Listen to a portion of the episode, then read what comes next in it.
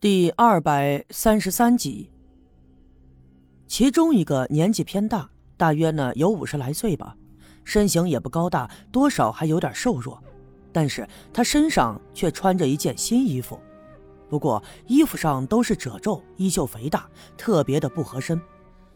另外一个人二十出头，长得却五大三粗，上身呢穿着一件背心下面穿着一条短裤，脚底下踩着一条破拖鞋。看那样子就吊儿郎当的。这两个人侧脸对着我，没办法彻底看清他们的模样，但是啊，我还是一下子就认出来，这正是前一阵子来到刘家镇，号称省城里派来探矿的老宋和张强。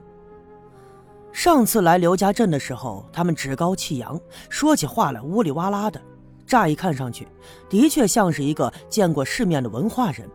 可如今，他们邋里邋遢，走起路来松散，而且眼神还东飘西飘，一直盯着身边经过的人，就好像是在寻找着什么目标。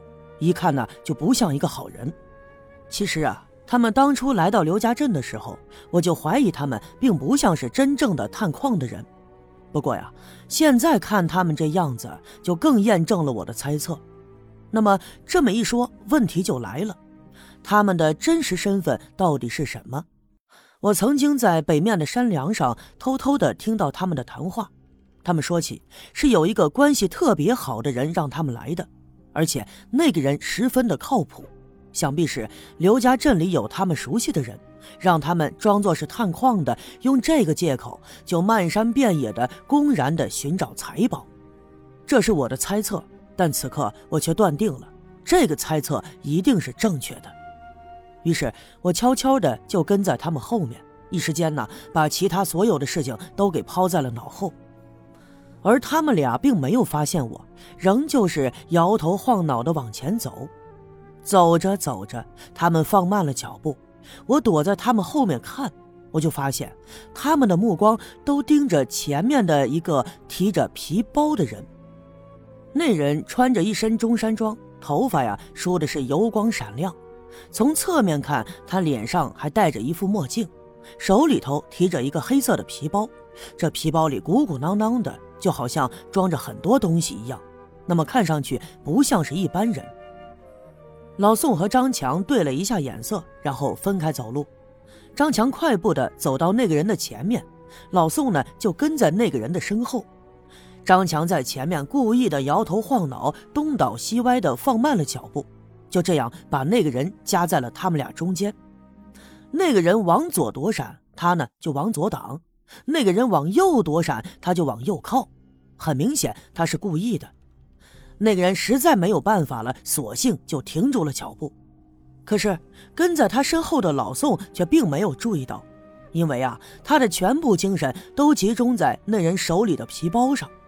那人忽然一停下，老宋一下子就撞在了他的后背上。把那人吓了一跳，赶紧转过头来看，而老宋呢，却是恶人先告状。他立刻挺直了腰板，装出一副愤怒的样子，就对着那个人说：“ 嗨嗨嗨嗨嗨，哎，你说你这个年轻人走路咋不看着点啊？这路也不是你们家的，你咋说往后倒你就往后倒呢？哎呀，哎呀，这把我给撞的呀！哎呀，头昏眼花的，哎呀。”亏得我这身子骨还算结实，要不然呢就被你给撞散架子了。那人听他这么一说，一脸的迷茫，就连忙解释：“哎呀，老同志，你这是说哪儿的话呀？我我根本也没撞到你啊，我就是停住了脚，那是你撞到我了，好不好呀？”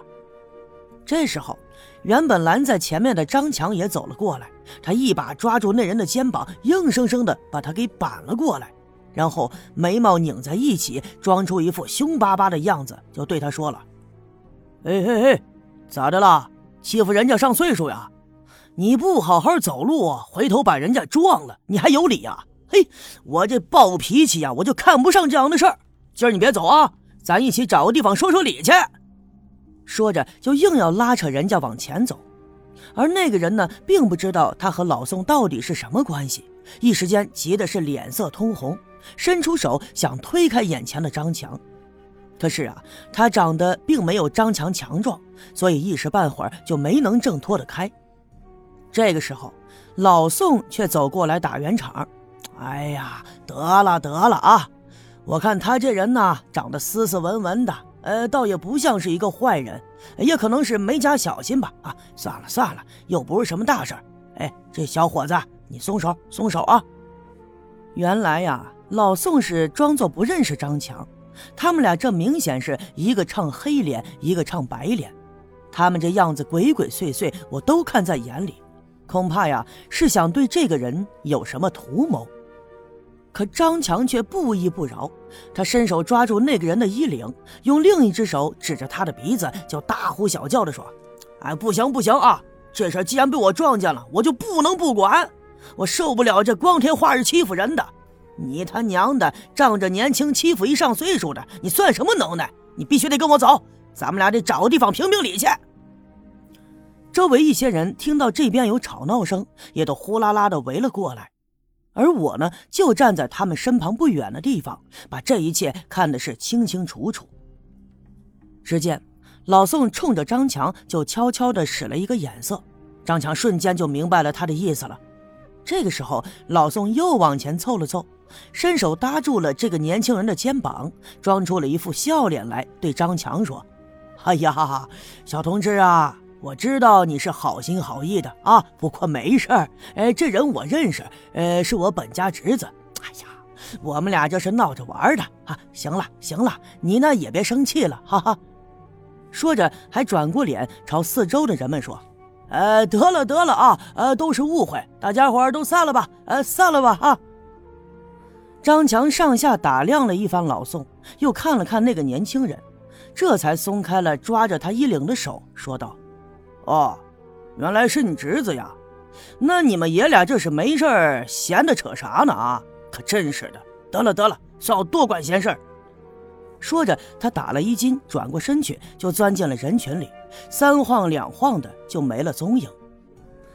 可是老宋的这一番话呀，把那个年轻人说的都不好意思了。